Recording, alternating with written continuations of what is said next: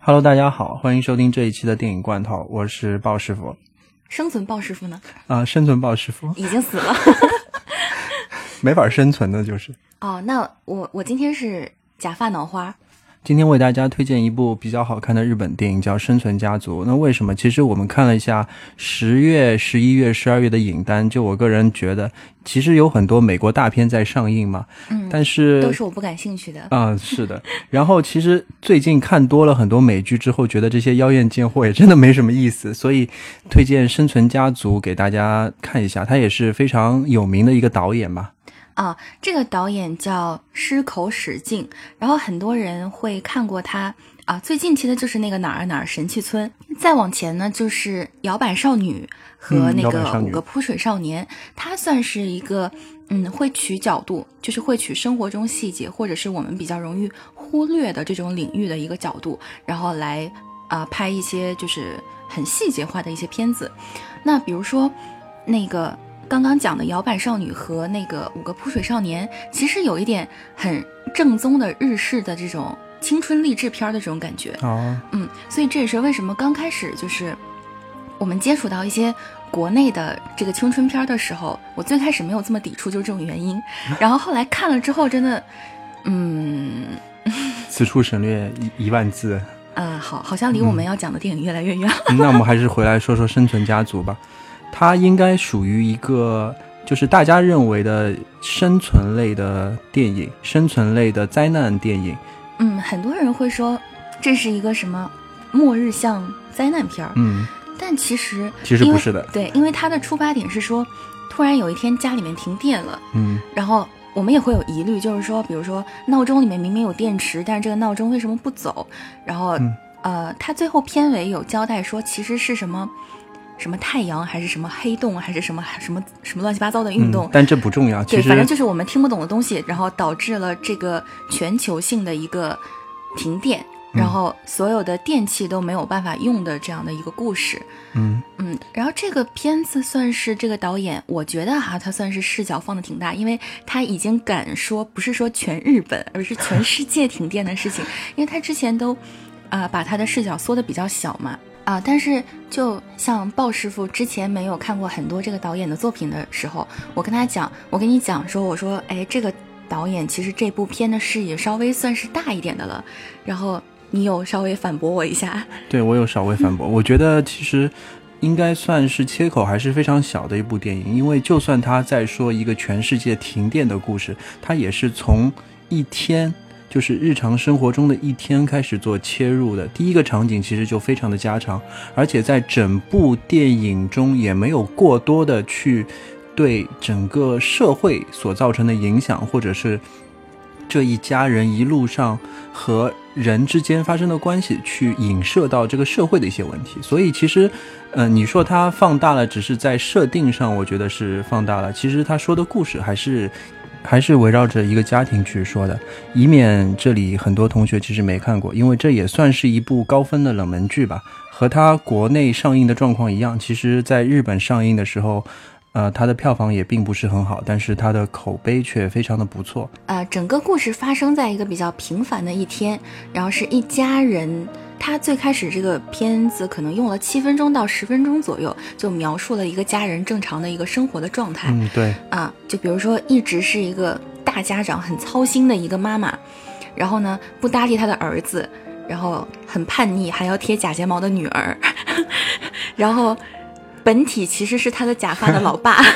这是这一家人的组成。然后随着一次大停电，就是家里面慢慢的这个生活秩序就紊乱了嘛。之后呢，就因为断电就会断水，然后断水之后呢，慢慢的会什么，比如说断粮啊、断一切啊这种的，然后所有呃东京市区的居民们就在想要去投靠自己乡下的亲戚，因为乡下是能够保证自给自足的这样的一个场所嘛。然后在那个电车，然后还有什么新干线、飞机，然后包括私家汽车都无法使用的情况下，一家人就开始了从东京，然后到鹿儿岛这样一个骑行的一个旅程，嗯生存之旅其实属于，然后我们可以慢慢的讲一下这个片子，因为它其实是着眼于一整个家庭嘛，它整个片子的主角就是这一家四口。那我刚刚有讲，片子前面就讲了一个，其实是最普通的一个日本社会的一个家庭的缩影。对，啊，就是比较孤单，然后没有人讲话，然后但是很忙碌，每天都在做事情的家庭主妇。嗯，给我印象还挺深的，因为第一个场景其实就是妈妈晚上在准备大家吃的饭嘛，然后收到了外公寄来的一条新鲜的鱼，就是从鹿儿岛寄过来的鱼，然后小女儿看到就说：“哎呀，好恶心啊，恶心啊！怎么是这样？”然后，呃而，且我比较纳闷的是，一家人竟然都不敢去杀，然后去解剖这个鱼。对他们没没有这个技能，感觉，对，而且这里面就是有几个定番的形象，就比如说，女儿是那种固定的女高女高中生的一个形象，嗯，每天会喜欢就是粘个假睫毛啊，然后基本上只是和手机有互动，和家人都没有互动的。淘宝，对，一直在买东西啊，然后看论坛啊、看博客啊这种的。然后他儿子呢，就是一个重度的宅男，然后他会什么，经常会偷拍什么他暗恋的，也不是偷拍吧，那个好像是正常的，就是去拍他那个暗恋的女同学。还要拍黑板，就是哎今天上了什么课，我得把它拍下来。嗯，因为晚上有可能这个女同学会问我要笔记，就像小时候要笔记一样的。对对对，然后他就是那种喜欢素食。因为他刚开始就是吃着麦当劳，然后不要吃自己妈妈做的饭这种的，就是一家人的家庭分工和他这个在家庭里面的这个角色，基本上就在这十分钟里面讲。清楚了对，嗯后面就开始进入了这个主题，就是停电的这个主题嘛。啊，一家人刚开始发现停电了的时候，每个人的想法是不一样的。这里面我最服的是他爸爸，就是已经已经是发现没得电车坐。嗯啊，然后呢，就是手机啊，什么任何电器都开不了的这种情况下，他为什么要去上班呢？电脑也打不开的呀，对吧？嗯然后其实两个小孩子的话，其实还是蛮有趣的，就是他们一个去上学嘛，觉得哎、嗯不停电了就可以不上学了，改为自习课了，还挺高兴的。还有另外一个小孩子就是。嗯男生的话，就是在一路上，其实他也慢慢开始交代，除了就是家庭用的电源以外，所有和电有关的，比如说是电汽车车的的电瓶或者是一些用到电的所有的东西，都开始没有法办法使用了。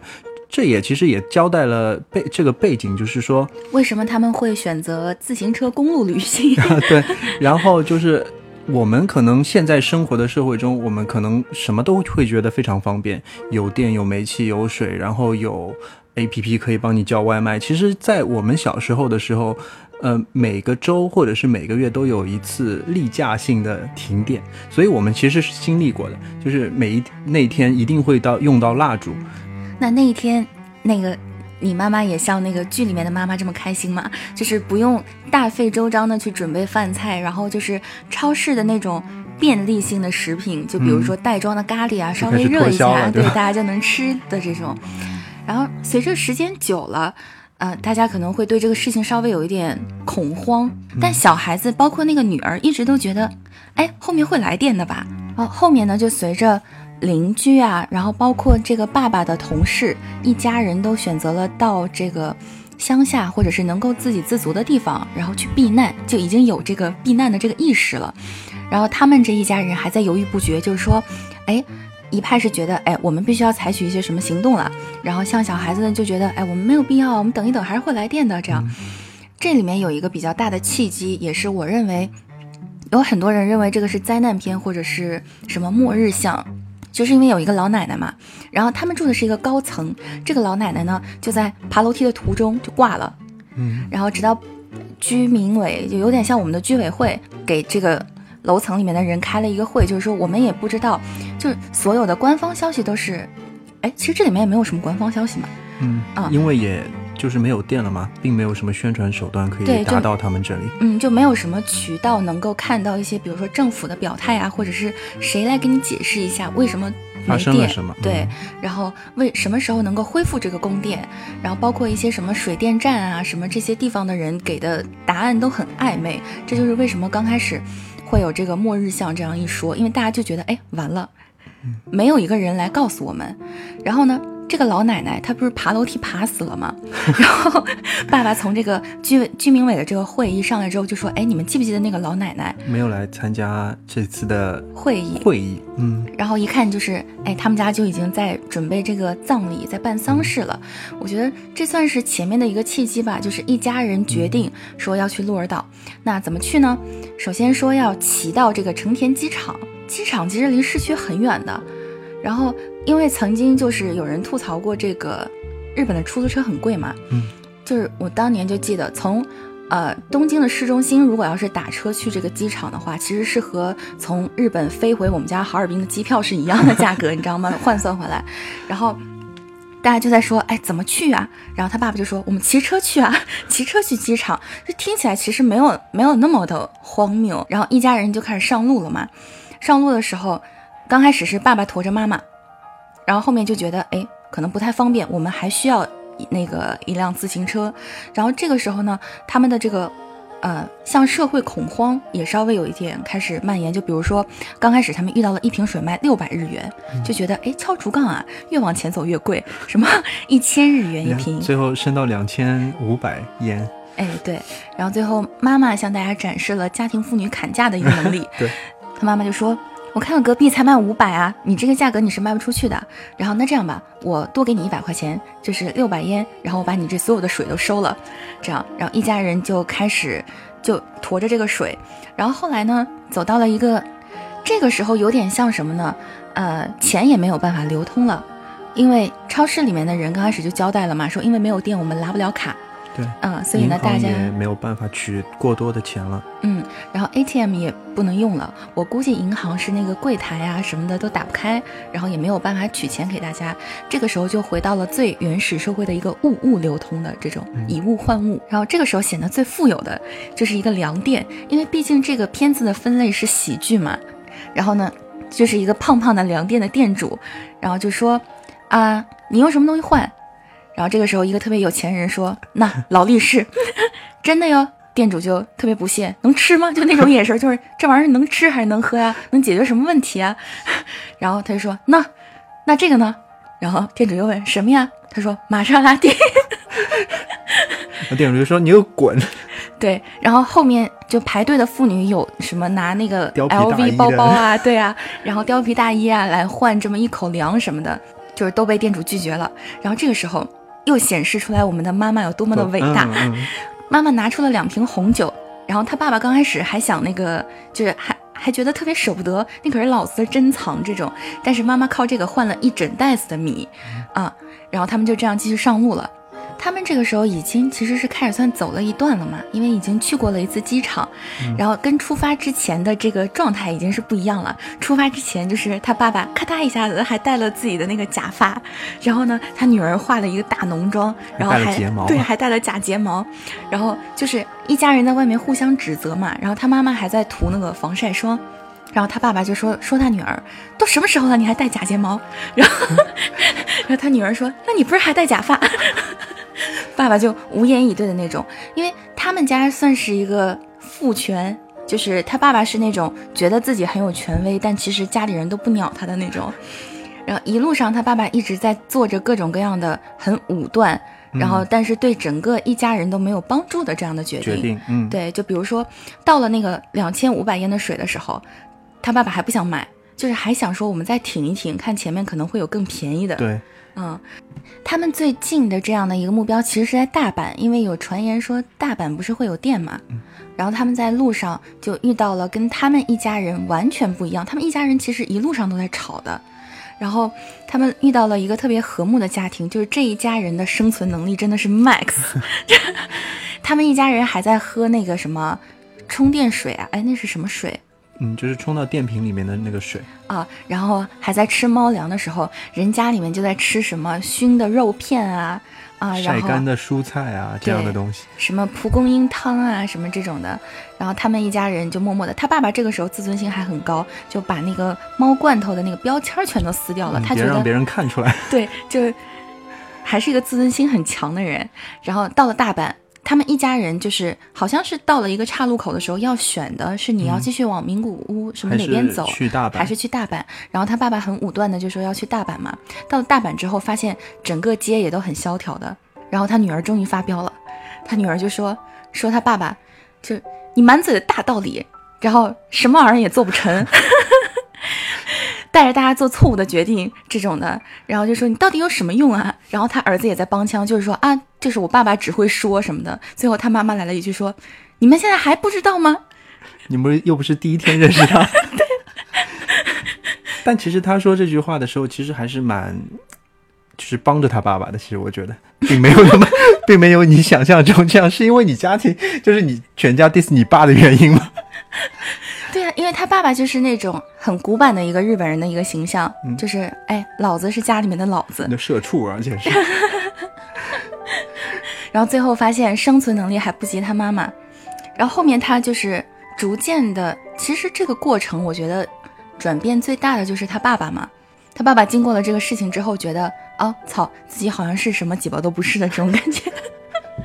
然后在一家人走到这种山穷水尽，然后他爸爸饿得连那个菜叶子上的虫子都想吃的时候，遇到了他们的第二个转机，就是有一个农场主，对，然后遇先是遇到了一头猪。哎，对，哎，他们看到一头头猪好像离群所居在一个地方，然后他们想，哎，有吃的了，然后他们拼尽努力，然后去向那头猪发起了进攻，最后还是被他抓住了。这个时候还是爸爸为为了说，哎，我一定要抓住这这只猪，这样大家就能吃东西了嘛。然后还不惜从那个山小山丘上跌落下去了，但是这边还没有死。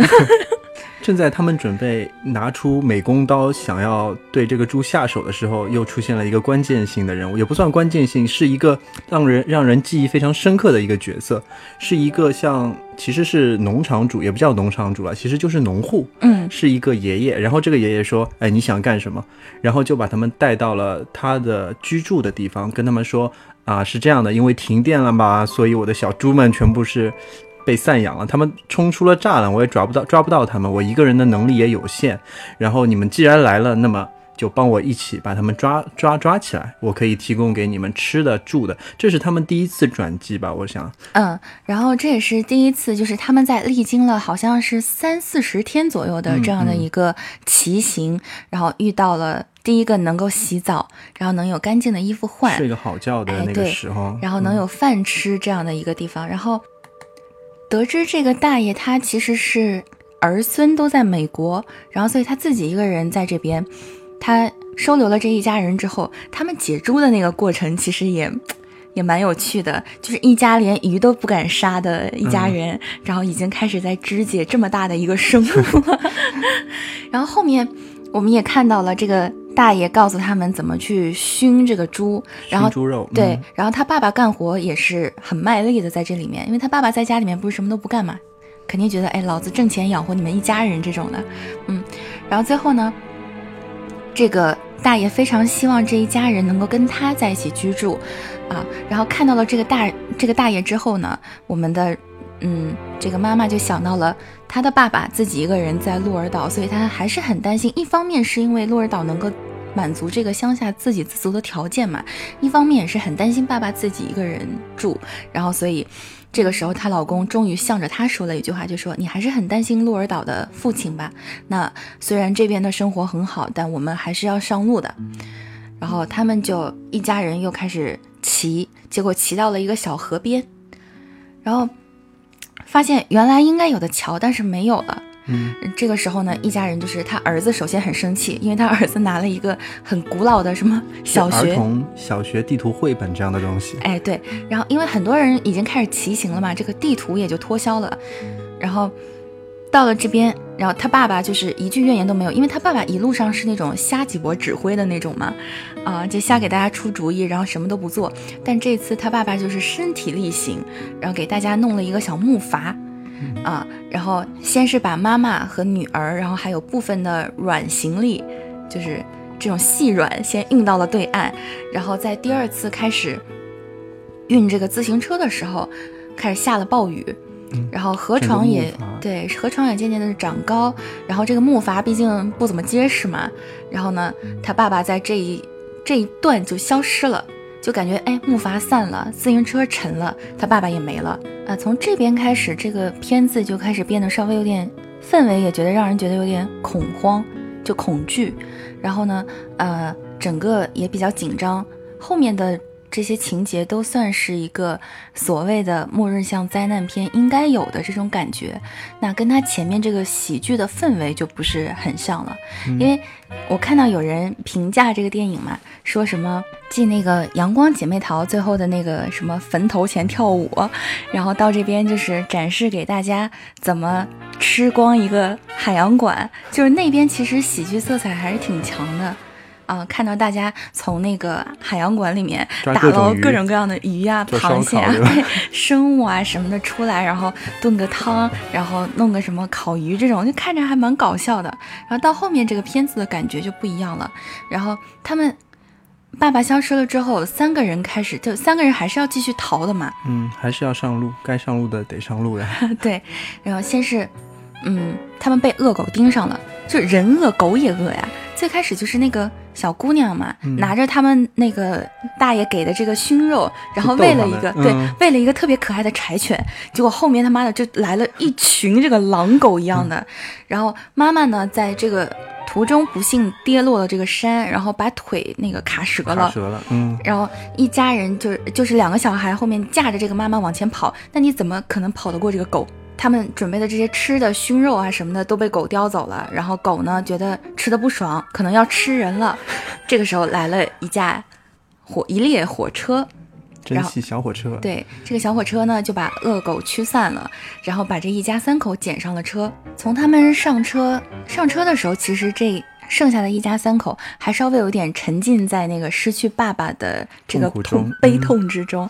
然后后面呢，爸爸一出现，整个片子基调又回来了，喜剧的这种感觉又回来了。看的时候，我们都觉得就是他爸爸在岸边嘛，被冲到了岸边，然后拉开你说那个信号弹之后，不是一家人，剩下那一家三口在火车上看到了爸爸在外面就是举着个蛋 这样吗？然后我们就想，我操，他爸被被水冲的这个。时间这个 timing 很巧嘛，特别巧。对，然后速度也很快嘛，毕竟他们三个人是走了很久，火车开了一阵子，然后才跟他爸爸相遇的嘛。然后他然后火车也神奇的为他们去停了。这个时候就是跟我一起看的人说，哎，为什么大家就急着赶路，就是去生存？为什么会为三一家三口去停下来？所以这个这个地方其实导演我觉得他也是比较好的，因为整个片子里面没有。架设太多关于道德拷问的东西，他没有。就比如说，我要杀一只猪，或者是有人偷你的水，当中有很多小情节里面都可以设置道德拷问这样的一个情节。但是导导演其实并没有，最后还是把它归成了一个喜剧型的结尾。遇到了爸爸，那个爸爸一开始被救上车之后，当然是十分的没有力气。他在这当中也设置了一个桥段，就是坐小火车。可能大家没有坐过蒸汽火车的人不。知道，因为它因为烧的是煤炭，火车头又在前面，所以在，呃，就算正常开的时候，如果迎风的话，你把头伸出伸出窗去做一些哎自拍啊这样的动作之后，你满脸都是煤灰。他们就是用了这样一个桥段，那就是过山过山洞，有经验的老老爷爷们都是说，哎，快把窗关起来。他们一家三口完全不知道，所以弄得整个车列车里面都是煤灰。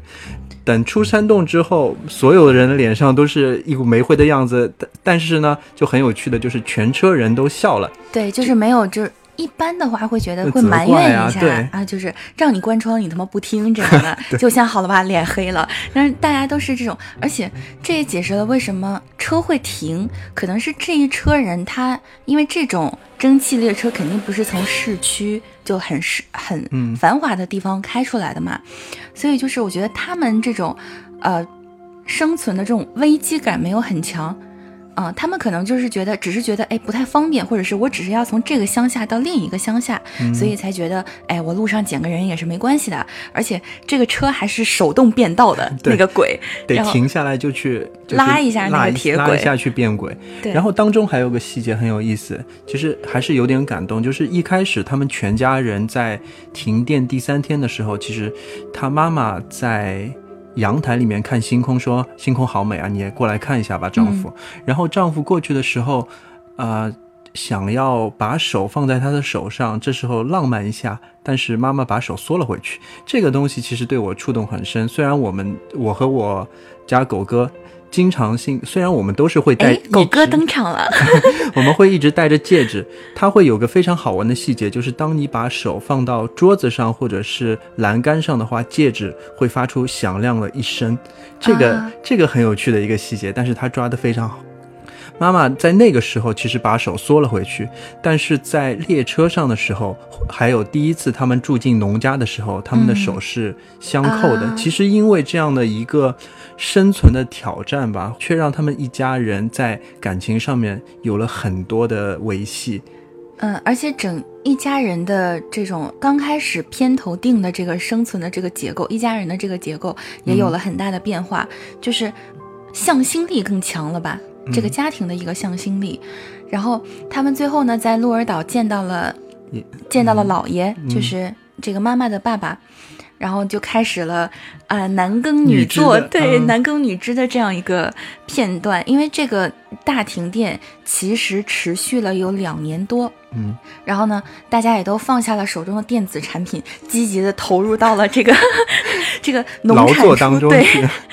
然后他女儿也开始了什么编织啊，然后什么的这些呃，农村的老阿姨和这些老大爷们，因为他们有很很高的生活阅历嘛，他们也知道，哎，我们没有机器的时候，我们要怎么样去保持这个生活和保持所有的这种东西的运作。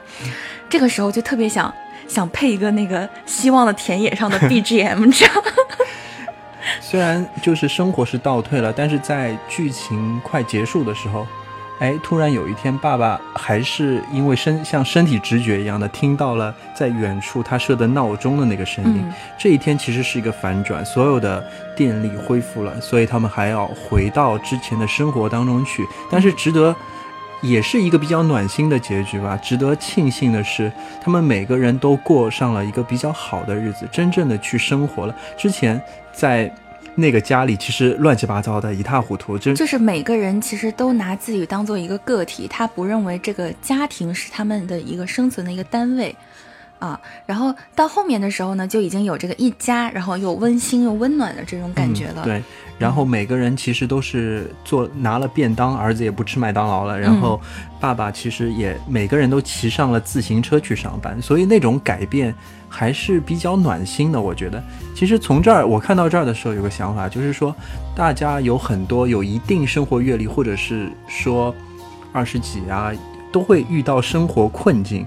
或者是说我不知道我该干什么了，我不知道怎么样继续。他们会有一个念头，就是去西藏这件事情，我觉得非常的形式主义。我小的时候就会觉得去西藏是不错啊，那儿的天那么蓝那么美，我过去。但是我去寻求的是什么呢？那么多人，我身边那么多朋友坐火车的去，骑自行车三幺八国道的去，回来还是那个样子。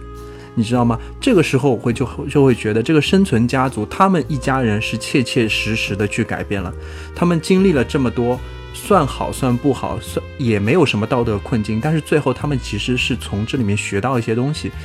就是说的傻一点，说的伪光正一点，其实是学到一些东西了。他们学会了怎么样去好好看待生活。现在很多小朋友就是觉得啊，我去了就形式主义嘛，其实没有用的。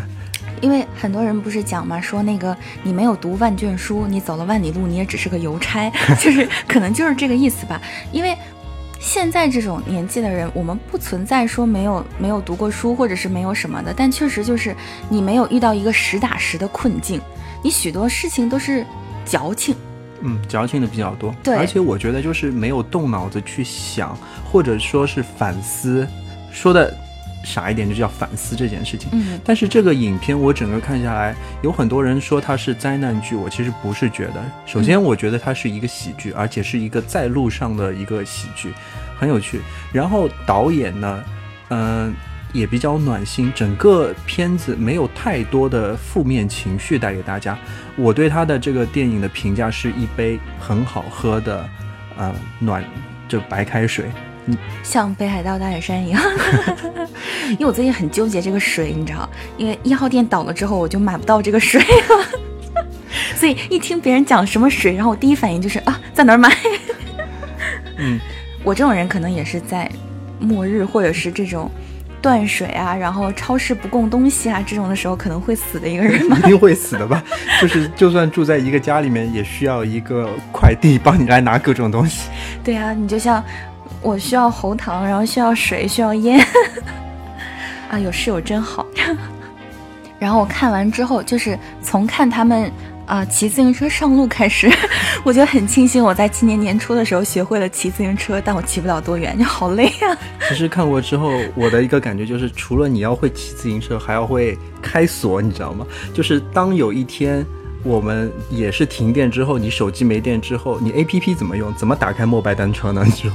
那只只有去开锁了，你知道吗？虽然我们有很多自行车停着，这种情况我不知道你小时候有没有想过，但是我们小时候会。去想，如果这一天停电，或者说这一天永远没有电了，我们会设想过非常多次嘛？所以当我看到这样的一个题材被搬上大荧幕的时候，其实感触还是很多的。就是觉得这一类东西为什么在我们国内是没有？因为我们，因为我们肯定。就是即使是报纸不能印刷了，然后广播没有办法听了，电视没有办法放了，但是我们要相信我们的党，我们的政府一定会来解决人民的困难。就是这个题材本身，我们会认为它是不成立的。因为就是我小的时候，呃，我们有遇到过就是水污染，然后全市都停水的这种，我也没有想到说我要去什么地方避个难或者什么的，我就是在家里面躺着，然后等等什么时候会有那个供水车过来，然后去让我们去接水什么的这种啊，所以就是很多人认为，我觉得很多人跟我的想法是一样的，就是真的这种时候未必我们会去选择上路或者怎么样，我们会选择在家等着。那这部电影还有一个地方让我记忆蛮深刻。首先，它的摄影非常的美，它用的是纪实镜头，但是，啊，纪实镜头的好处就是让你觉得你可能就在他们身边。然后第一个镜头出来的时候，我就觉得就已经被吸到家里面去了，就入画了都已经。然后还有就是声音，声音。也是一样，它的收音可能也是做得非常好，让你觉得就是在这家边上的感觉。所以有些豆豆瓣的网友说：“哎，为什么你的摄影机还能继续使用？” 所以就是能反面说明这个电影其实它的镜头感、镜头语还是很好的。啊，因为这也算是这个导演的一个特色吧。因为之前那个哪儿哪儿神去村，其实他就是 CG 啊或者什么这种处理的镜头很少很少的。然后包括他在这种题材和他这个拍摄环境下，他也是能够坚持收到很好的音啊，是很好的音。嗯嗯。然后还有就是他的开场是从一个城市的夜景开场，结尾的时候也是从一个城市夜景做结尾，最后再出字幕的时候，其实和很多美国的电影它就是黑屏。放字幕不一样啊，它是一个，呃，像用延时摄影来记录的一个城市的变化一样，就是一个城市从白天从清晨开始到晚上夜晚落幕的一个过程，在这里面你会觉得哦，变化了那么多，但这个城市还是这个城市，两年之后还是一个样子，那个感觉。所以其实这个导演就为什么一直反复说这个导演他的用心呢？我觉得。其实日本他是一个遭受很多自然灾害或者自然灾难的一个国家，所以在这种大的前提下，他其实可能也不想去揭开很多伤疤，所以他拍了一样一个这样的平淡如水，但是有很多让人反思的一部喜剧片。